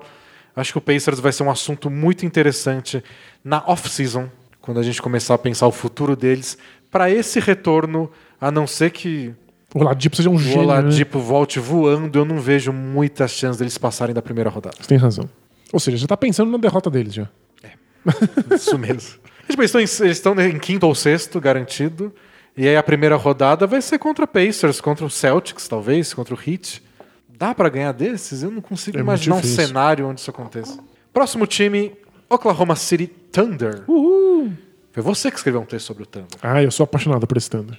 Quinto colocado no Oeste, 40 vitórias, 24 derrotas. Décimo terceiro, melhor ataque. Nona melhor defesa. Décimo terceiro em saldo de pontos. E nos últimos 10 jogos, 8 vitórias e 2 derrotas. Era a melhor sequência da NBA junto com o Lakers. Não é hilariante? Não dá uma vontade, assim, de dar uma, uma gostosa gargalhada quando você pensa que esse time tá saindo tão bem? E, e tem os mais números sobre isso. Nos primeiros 15, esse eu peguei do seu texto. Nos primeiros 15 jogos da temporada, eles perderam 10. Ou Então, eles seja, começaram muito mal. Esse número todo que eles estão, de quinto no Oeste, é apesar desse começo trágico. é, foi um começo bem complicado. É E era o que você esperava mesmo, né? Era, era pra ser um time difícil, era um time complicado. E se a gente pega os números desde dezembro só, é bastante coisa até. Mais de 30 jogos. Melhores campanhas da NBA: Raptors em primeiro, 24 vitórias, 7 derrotas. Lakers e Bucks empatados logo depois, 23 vitórias e 7 derrotas. E logo depois o Thunder. 23 vitórias e 9 derrotas. É muito legal. E aí? É um time espetacular, só que não é. E como é que você faz isso com 13º melhor ataque, 13º em saldo de pontos? É porque a resposta principal é eles são dos melhores times no clutch. Ele- Eles são dos melhores times nos minutos finais de jogos em toda a NBA. Esses números de clutch são, contam a partir dos. São os últimos cinco minutos de jogo, se a diferença está em menos de sei lá quantos pontos. É, acho que 10 pontos a- a- que- de diferença, ou menos. menos. é. até. E o Thunder é ao mesmo tempo o time que mais jogou jogos nessa situação. Então todo jogo deles é decidido no final e é o que tem os melhores números. É tudo jogo apertado e eles ganham a maioria. É, isso é muito incrível. É tipo. Eles não, eles não são bons o suficiente pra atropelar muita gente. Então eles jogam todos os jogos até o finzinho. Mas lá eles são o time espetacular. E é um dos times que mais virou jogos na temporada também. Então, em vários jogos, eles estavam perdendo por muito, se recuperaram, deixaram decidido no final e ganharam no final. E os números do Chris Paul nesses jogos em que eles viram é, é, tipo é surreal. Ele tem um plus minus, ele- o time faz mais pontos do que toma com ele em quadra nesses momentos de clutch, num nível sem precedentes.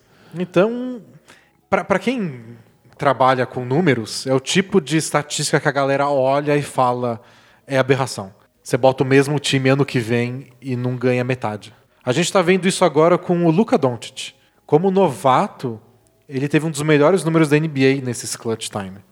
Últimos cinco minutos de jogo, ele tinha, sei lá, 60% de aproveitamento de bolas de três. Chegava no fim do jogo, Doncic arrasava. E ele era um novato. Você pensa, putz, esse ano então? Imagina.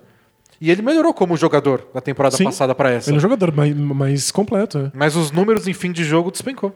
Porque normalmente a amostragem é pequena, normalmente é meio caótico mesmo. Então você costuma ter essa flutuação de uma temporada para outra. Então talvez seja um golpe de sorte. Por outro lado, É muito golpe de sorte. eles, eles disputaram partidas classificadas como clutch time 41 vezes das 64 partidas do Já- ano. então, é, é- é tanto jogo que a gente começa a ter realmente dados pra analisar, É né? meia temporada já, É. de 82 jogos, 41. Então não, não sei, não sei muito bem o que tirar disso aí, não. É, a gente viu um Wolves há uns anos atrás, que era um time bem bom, em que a gente tava até confiando que ia longe, que ia Ah, finalmente chegar nos playoffs, Eu né? sempre acho que o Wolves vai longe então. e quebra a cara há 15 anos. É, o Denis é a pessoa mais iludida pelo Wolves do mundo. Extra, extra, 10 pessoas enganadas. É, e, Os e- 10 sou eu. é você 10 vezes. Mas é- era um time bom e que jogou muitas partidas de clutch time, partidas disputadas no finalzinho, e perdeu todas. E o time desmontou. Mas a culpa é do time. O time não era bom o suficiente pra- e perdia vantagens É, ridículas, nossa, né? Era constrangedor. Era constrangedor. E aí, eventualmente, a gente percebeu que o time realmente não era bom o suficiente para conseguir manter vantagens. O, o Thunder talvez estivesse nessa situação. Tipo, ah, olha, é um time bom bastante para dar trabalho, mas não é bom bastante para segurar vantagens, então perde jogos no final. Mas é o contrário, justamente porque. Chris Paul? Porque. É muito Chris Paul. Tem, tem É, muito de Chris Paul. Tem muito controle, é um time controlado, é um time que tem a cabeça no lugar, eu não sei o quê. Mas faz com que o time nem seja tão bom assim e mesmo assim vença jogos que não deveria. É é disparado o meu time favorito nessa temporada. Assim, eu não perco um jogo do Thunder por absolutamente nada. Esse, esse era uma sequência, acho que foi janeiro, dezembro, sei lá. Três viradas seguidas, onde eles estavam perdendo por mais de 18 pontos de vantagem. É, e uma foi uma virada, tipo, a- a- acho que foi a maior diferença da história do, do Thunder. É, não, só aberraçãozinha. É. É. um time muito estranho, divertidíssimo. E o nono mais lento em ritmo de jogo, quantas posses de bola você disputa a partida, o nono mais lento da temporada, depois do seu nono mais rápido na temporada passada. Eu acho que isso grita muito o que é trocar o Westbrook por Chris Paul. É, não precisava nem ser o Chris Paul, né? Podia ser trocar o Westbrook por qualquer outro jogador, né?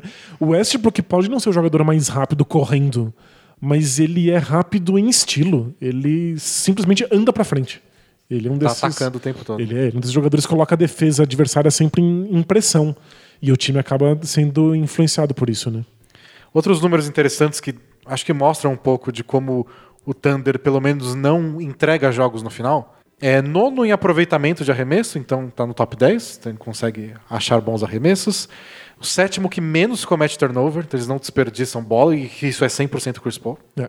E no clutch time é mais impressionante ainda, eles não, não cometem desperdícios, É o terceiro que menos cede lance livre, então eles não ficam fazendo falta idiota. não toma, não toma ponto fácil. E é o segundo que mais bate lance livre, então consegue umas cestas de graça, que é o Chris Paul flopando a doidada.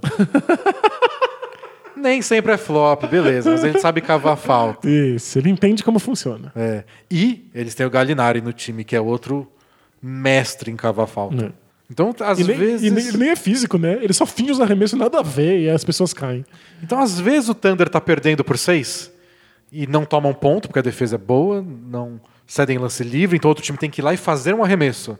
Eles não deixam fazer, e do outro lado é dois pontinhos aqui do Chris Paul, mais um lance livre, mais outro lance livre do Gallinari, e quando você vai ver o jogo tá empatado. E Começa a desespero que assim, você erra três passes. Você perdeu três passes de bola. E o Thunder não erra um passe nunca. Isso não é possível, tô dando arremesso demais pro adversário. E eventualmente eles chegam no placar. É o clássico time que não perde pra si mesmo. Isso. Ou pelo menos ele, eles, em alguns momentos do jogo, né? É que se você me lembra aquele Pistons é, campeão que tinha total controle de tudo que estava acontecendo o tempo inteiro. Uhum. Se você sugar todo o talento. Você não tem o Ben Wallace. É, você não tem, você não tem tem, o melhor o defensor, Hamilton. você não tem o melhor atacante, você não tem o melhor arremessador de meia distância, você não tem o melhor de coisa nenhuma. Mas é um time que tá tão calmo e no controle que não vai perder pra si mesmo, não importa o que aconteça, né? Outro número esquisitíssimo do Thunder. Hum. A defesa está entre as que mais cedem arremessos de três e bandejas. Mas os aproveitamentos são baixos nas duas coisas. Eles cedem muitos arremessos, os times arremessam muito, mas erram muito, é, É. isso? Tipo, você vai enfrentar o Thunder, você vai arremessar muito de três. E vai ter um monte de bandeja. Você não vai acertar ela só. É estranho, porque se você está defendendo muito bem pra diminuir o aproveitamento, em geral os adversários não dão esse arremesso. Então eles não estão Você defendendo. consegue atrair o cara pra bandeja, mas ele erra a bandeja. Pode ser também uma aberração estatística. Pode ser, você deixa os caras livres, eles só erram. É. É, o meu palpite, é- o, o Thunder é um desses times que rodam muito a defesa. Talvez eles simplesmente contestem os arremessos, dando espaço para que eles aconteçam. Esses times que, que contestam tardiamente. É. Pode ser, não sei. Que costumam ser de times mais atléticos. Mere- O Thunder é. não é tanto assim. Ve- eu acho que eles ficam um pouco mais atléticos naquelas formações cheias de armadores. Que joga junto com o Spo, Schroeder e Shai Gildes Alexander. Justo, pode ser isso. Mas mesmo assim, o Schroeder indo contestar um arremesso não é um pavor. Eu não deveria Chris ser. Paul não é atlético pra correr de um lado pro outro. Ele é um bom defensor de outra forma. É, o, o, o Thunder tem, flerta com a sorte o tempo inteiro. A gente pode analisar essas estatísticas com. Aconteceu. Foi só assim. O time que vira partidas seguidas depois de perder por 18 pontos, estava perdendo por 18 pontos. É, Não é que tá tudo bem também. É, times muito melhores criam vantagens muito largas. E o Thunder não consegue fazer esse tipo de coisa, mas está vencendo, está vencendo. É. Bom, outros números interessantes aqui. Eles têm uma coisa que é muito parecida com o Pacers. 23 time que mais tenta bandeja, 25 que mais tenta arremesso de 3. Ou seja, não tentam. Mas é o terceiro que mais arremessa de meia distância e que tem o melhor aproveitamento. Eles tiraram essa marca do Pacers. Que legal. E é onde o Schroeder se sente bem. É onde o Chris Paul, É o Chris Paul, Chris- domina a carreira inteira. Lembrando que o Chris Paul dava arremesso de meia distância no Rockets, que abomina É. arremesso de meia distância. Galinari é muito bom em meia distância. Shai Gilgeous Alexander, Deus da meia distância, porque a gente faz com estilo ainda. Faz mais bonito, né? estiloso da NBA. É, Então, não sei. é- esse é o crush da NBA? Eu, meu crush da NBA, o Shai. Ele chama Shai. Que é uma, uma excelente bebida indiana. Então eles têm esse perfil de arremesso meio Pacers. Não é a coisa mais bonita, não é a coisa mais eficiente. É o 13 terceiro melhor ataque da NBA, não tá tão na frente do, do, do- do Pacers. Mas em um momento decisivo, funciona. Então é um time bem fascinante. Isso, Pra é. falar o mínimo. É, acho que é o time mais esquisito, não em estilo de jogo, mas em resultados. É. Então é, é- é simplesmente imperdível. Porque é um time que não vai errar e que às vezes não vai sair bem, mas que eventualmente vai fazer a coisa certa na hora certa e vai sair vencedor e você não vai entender por que que isso aconteceu. Exatamente. É, na- dos quintetos, os quintetos eu me diverti muito. Manda. analisando os quintetos do time, porque eu não entendi nada. nada, nada, nada. É, é, é uma gangorra. Vamos lá. Vamos. Quinteto que mais jogou. Chris Paul, Shai Gilgeous Alexander, Terence Ferguson, Danilo Gallinari, Steven Adams, time titular. Tá bom. 668 minutos. Saldo negativo de menos 4. É, é, minutos ou posse de bola? Posse de bola. Posse de bola. Saldo negativo. Menos 4. Um belo negativo até. É, não, é um- é um time que não funciona muito bem. O segundo que mais jogou, Chris Paul, Dennis Schroeder, Shai Gilgeous Alexander, Danilo Gallinari e Steven Adams. Então Schroeder no lugar do Ferguson. Tá bom. Mais 30. em 376 posses de bola. E aí você tira o Dennis Schroeder e bota o novato deles, o Dort, e vai pra menos 2. O resto é igual, o resto é igual. O Schroeder é muito importante nesse time.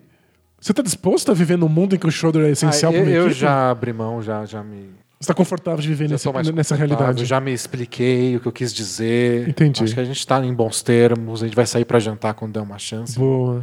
Você já, já, já soltou uma nota pública, já É. foi descancelado da internet. Então tá bom. E a gente tem outro que vem logo depois. Chris Paul, Shai Gilgeous Alexander, Terence Ferguson de novo, Danilo Gallinari de novo, mais Nerlens Noel de pivô. ok. Menos 19. É um desastre. Na história do percentil lá é 11. Um dos Nossa, piores. Para os piores times da NBA. Mas aí o próximo você pula pra 94 no percentil. Ah, Que é Chris Paul, Dennis Schroeder, Shai Alexander, Gallinari e Nerlens Noel. peraí, qual é a diferença? Você tirou o Ferguson e botou o Schroeder de novo. Ou seja, é a coisa que você deveria fazer sempre. Não bota Sempre o- Ferguson em quadra. Sempre que o Ferguson está em quadra, você tira e coloca o shoulder. E aí eles têm um que tá no, no percentil 100, que é tipo Top basicamente tá entre os melhores quintetos da temporada. Com 137 posses de bola, Paul, Gildes Alexander, Dort, Gallinari, Nerlens Noel. Mais 40,9 pontos a cada 100 posses de bola. Um dos melhores quintetos de toda a NBA não tem o Steve Adams como pivô. Não, tem, Tem o Nerlens Noel. Noel. E não tem o Dennis Schroeder dessa vez. Ai, finalmente. É. Então, sério. É tipo, menos mais, mais muito, menos demais. É uma mistureba toda. Eles não têm um quinteto médio. Não, e o mais legal é que tem uns quintetos muito ruins, que tem um péssimo aproveitamento e que tem várias postes de bola, que são usados pra Joga caramba. né? bastante, é. Tipo, o time titular é um lixo e tá lá jogando o dobro de minutos do, do segundo. Nossa. Acho que tem uma insistência no Thunder de usar o Ferguson com essa esperança de que ele seja o espaçador de quadra. Ele é muito atlético, ele é um bom defensor. O Billy Donovan, o técnico, gosta muito disso. Ele é substituto Mas, que lá. deu pra ter pro André Robertson. Que tá na bolha. Será na- que agora? Não. Depois de. Faz três anos que ele tá parado, quase. não é possível, ele não sabe mais jogar basquete. Ele não deve saber fazer mais nada. A bolha é tão extrema que se ele foi pra bolha, ele tem que jogar. Não é possível. É, você não colocaria uma pessoa nesse perigo, no- no- tipo, passar por todo o processo de entrada na bolha, se o cara não tem chance nenhuma. É, esse- não sei. Eu tô com esperança. Talvez o André Robertson volte a jogar agora. Não, seria bom pra ir o Ferguson não ter em quadra, porque o Ferguson tem números horríveis pra acreditar É. Não vendo. sei se o Robertson vai ser bom depois de tanto tempo parado também. Não, é sério. Mas tá aí, um, do- um- mais um time fascinante Não, o, o pra, Thunder pra é, esse podcast de times fascinantes. o Thunder é simplesmente imperdível. E você mantém sua teoria de que é o time que você não quer enfrentar na primeira rodada. Não, eu acho que é o pior time pra se enfrentar entre os que não são favoritos. É o time que é um pesadelo. Porque não dá pra saber o que vai acontecer. É, Você tem um, um jogo um pouco mais amarrado e aí você chega no último minuto ganhando só por quatro pontos. O Chris Paul vai acabar com O você. Chris Paul vai, vai chutar sua bunda. Teve aquele jogo contra o Boston. Quem puder ir no League Pass ver, ou procurar o- os melhores momentos no YouTube. Eles estão perdendo, vai acabar o jogo. Faltam poucos segundos, eles roubam bola de fundo bola. e viram o jogo. É, é coisa de time que sabe que vai vencer. E É. De onde tirou essa certeza? De onde Onde eles essa tiraram essa confiança, né? Pois é. Mas é, eu fico feliz porque salva a imagem de dois jogadores que, que eu acho importantes. O Chris Paul, porque a gente aprendeu a odiar o Chris Paul nos últimos tempos, porque ele não tinha essa possibilidade de ser o grande líder de uma equipe. Agora, finalmente, ele é e ele é espetacular. Parabéns aos envolvidos. E o Nerlens Noel, porque praticamente não estava mais na NBA. Tinha meio que acabado É. a carreira. E ele é muito importante para esse time. Bom, o último time, porque esse podcast está estranhamente gigante, apesar de ser um só com cinco equipes. A gente se empolga. Sacramento Kings. 11 do Oeste com 28 vitórias, 36 derrotas. 20 melhor ataque. 19 defesa. 21 em saldo de pontos. Nos últimos 10 jogos, 7 vitórias e 3 derrotas. Nos últimos 20 jogos, 13 vitórias. É. Kings estava voando. É, o Kings não estava exatamente voando, mas o Darren Fox estava voando. Ele estava tendo jogos espetaculares. Né? E o time começou a ganhar. Eles ser eliminados. E aí eles ganharam 13 de 20 e entraram numa situação onde dava para alcançar Grizzlies, Pelicans e toda aquela briga. Dá pra sonhar. E aí a temporada parou. E quando foi voltar agora, rolaram os testes né, tipo, de, de Covid-19. E eu acho que foi o time que teve mais positivos. Então está atrapalhando os treinos deles. O Buddy Hilde deu positivo, o Harrison Barnes, o Jabari Parker, o Alex Lane. E o Rishon Holmes não deu positivo, mas ele furou a quarentena depois de entrar na bolha. Pra- pra- foi pegar uma delivery de comida na porta do hotel. É mole? E aí tem que ficar 10 dias isolado sem poder treinar com o resto do time. Troféu Eu Sou um Imbecil. E o, o mais engraçado foi pouco tempo depois dele ter criticado as pessoas que criticaram a comida do, do- do- da bolha. E aí ele foi buscar delivery. Aí ele foi, foi buscar um delivery. Então, parabéns. E o Darren Fox torceu o pé agora no- no- no- nos treinos e também é De 7 a 10 dias parado, o que é praticamente até o até o começo da temporada. comecinho da temporada. É. Então é um período importante de treino. E com esse pessoal que deu positivo, alguns ainda não voltaram. A parte de treino não rolou tanto. A parte até eles estavam treinando em Sacramento, eles tiveram que fechar os centros de treinamento antes da hora porque tinham dado um teste positivo. Não. Então, essa é a parte do Kings que incomoda mais. Eles pararam o ano na melhor momento deles na temporada e vai voltar sem treinar. É desesperador. Mas a gente acabou não fazendo isso com, com outros times hoje no, no, no podcast. Perdemos. Mas o, o Kings vale a pena a gente falar quais são as equipes que eles vão enfrentar. Sim. Eles vão, vão pegar Spurs, que é Confronto direto. confronto direto. Depois o Magic, que não é grandes coisas. Mas que tá jogando por vaga, do outro lado, mas por vaga. Vai ser um jogo pra valer. Depois eles pegam Mavs, Pelicans, Nets, Rockets, Pelicans de novo e Nossa. Lakers. É, dois jogos com Pelicans. Dois jogos com Pelicans que tá lutando junto com eles pela, É, é um pela dos vaga. times que eles precisam ultrapassar. Exatamente. E o Kings tem que acabar em nono pra conseguir o torneio colher de chá. Se eles vencerem os confrontos diretos com o Spurs e com o Pelicans duas vezes, eles A esperança. botam um pezinho ali. É, começa a ameaçar o próprio Pelicans. O próprio Pelicans vai até passar. Mas o Blazers também. Então, eles têm, em termos de aproveitamento dos times que eles enfrentam, um dos calendários mais fáceis desses oito jogos. Mas isso leva em consideração o Pelicans ser ruim. E o Pelicans com o Zion não é, É. ruim.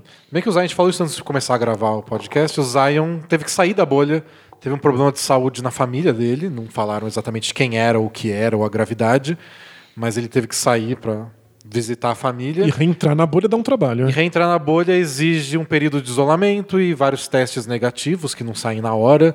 Então, dependendo de quanto tempo ele ficar com a família, talvez ele não volte a tempo da estreia do Pelicans. E são só oito jogos, então perder um ou muita dois diferença. jogos faz diferença. Então o Kings não deveria sonhar, não é um time bom bastante, mas vai que eles dependem deles mesmos vencerem os É. confrontos diretos. O que eles têm a favor deles é isso. Os últimos jogos deles, eles estavam jogando bem de verdade.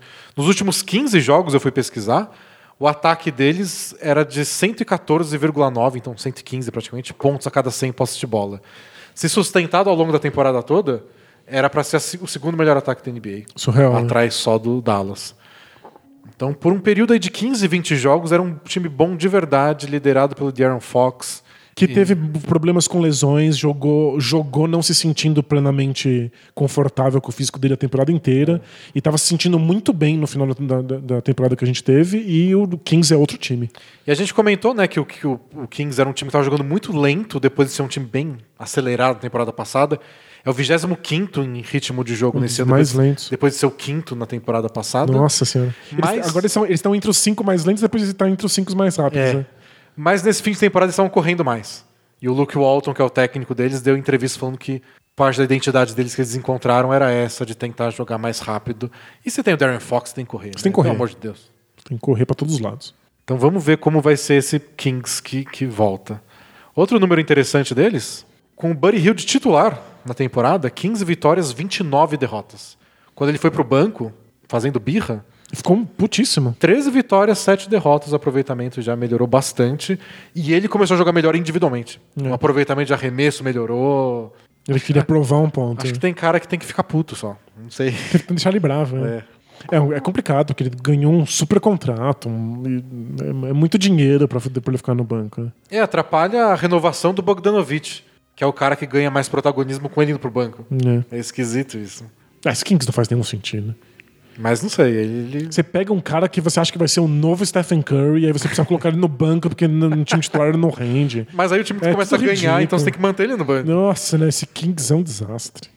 Bom, quinteto mais usado: Corey Joseph, Buddy Hield, Harrison Barnes, Nemanja Bielica e Richon Holmes. 530 posses de bola, saldo de mais 3,6. Nada que brilhe muito. O melhor quinteto deles, dos que jogam mais, é Joseph, Buddy Boj- o Bogdan Bogdanovic, Harrison Barnes na posição 4 e o Richon Holmes de pivô. O Richon Holmes, para mim, é o cara que salvou a temporada deles. É. Quando ele entrou de titular de pivô, deu outro ritmo defensivo, deu opção de pick and roll pro próprio Darren Fox, pro Bogdanovic jogar melhor com a bola na mão. Acho que o Sean Holmes deu um, um outro ânimo para eles no, no ataque. Agora, é o bastante? É, bom, a gente Dá não. pra brigar? Dá pra levar a sério? A gente. É um time que pode, né? A- gente consegue ter alguma, algum grau de esperança, porque são jogadores talentosos. Eles vão receber de volta o Marvin Bagley, que diz que tá na melhor forma da carreira também, depois de ter passado a temporada inteira lesionado. Eu sou fãzaço do Marvin Bagley. Eu também, gosto muito. Mas ele praticamente não jogou essa temporada. Ele não tá em nenhum dos, dos, dos 10 quintetos mais usados. É, Então. E o, o Buddy Hilde tem os seus dias de ultra arremessador, e aí dá pra fazer estrago. Então, a gente já viu esse Kings ser um time na temporada passada excitante, divertido, com muito potencial. É que tem uma situação complicada, vai ter que enfrentar um monte de adversários diretos, não conseguiu treinar direito e é puro caos. É. Eu não apostaria nada no Kings nunca. É, e e os motivos que eu falei do Joseph né, como armador desses quintetos bastante usados é porque o Fox passou um bom tempo machucado também. Pois é. Eles dependem muito do Aaron Fox. Muito. Então, para eles lutarem por essa última vaga, depende deles recuperar desse tornozelo machucado dele e jogar bem. Acho que é o primeiro passo. Se ele não está num grande nível, nesses últimos anos, a gente não viu o Kings bom quando o De'Aaron Fox não tá bom. É, não- eles dependem muito dele. E esse sucesso no final da, da temporada, antes da interrupção, foi porque o Fox estava jogando em altíssimo nível. E facilita a vida dos outros, né? Porque é legal você botar o Fox num time que tenha, sei lá, o Buddy Hield aberto de um lado o Bogdanovich do outro. São É dois excelentes mesmo. arremessadores. Você, você cria espaço pro De'Aaron Fox jogar. E aí todo mundo se dá melhor. É conseguir consistência com isso tudo. Uma coisa que o Kings tem dificuldade aí nos últimos 20 anos. é isso? É isso? Não sei se dá muito tempo a pergunta, não. Acho que hoje a gente exagerou.